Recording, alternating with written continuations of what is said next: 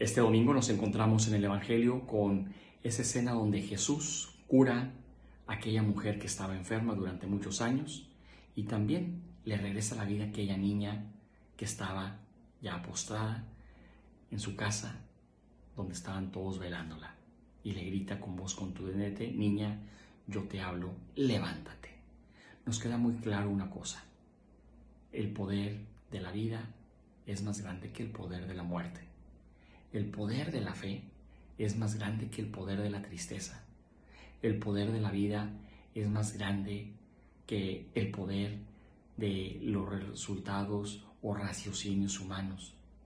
El poder de la fe, el poder del amor de Dios sobre nosotros está por encima del poder del diablo. Lo escuchamos también en el libro de la sabiduría.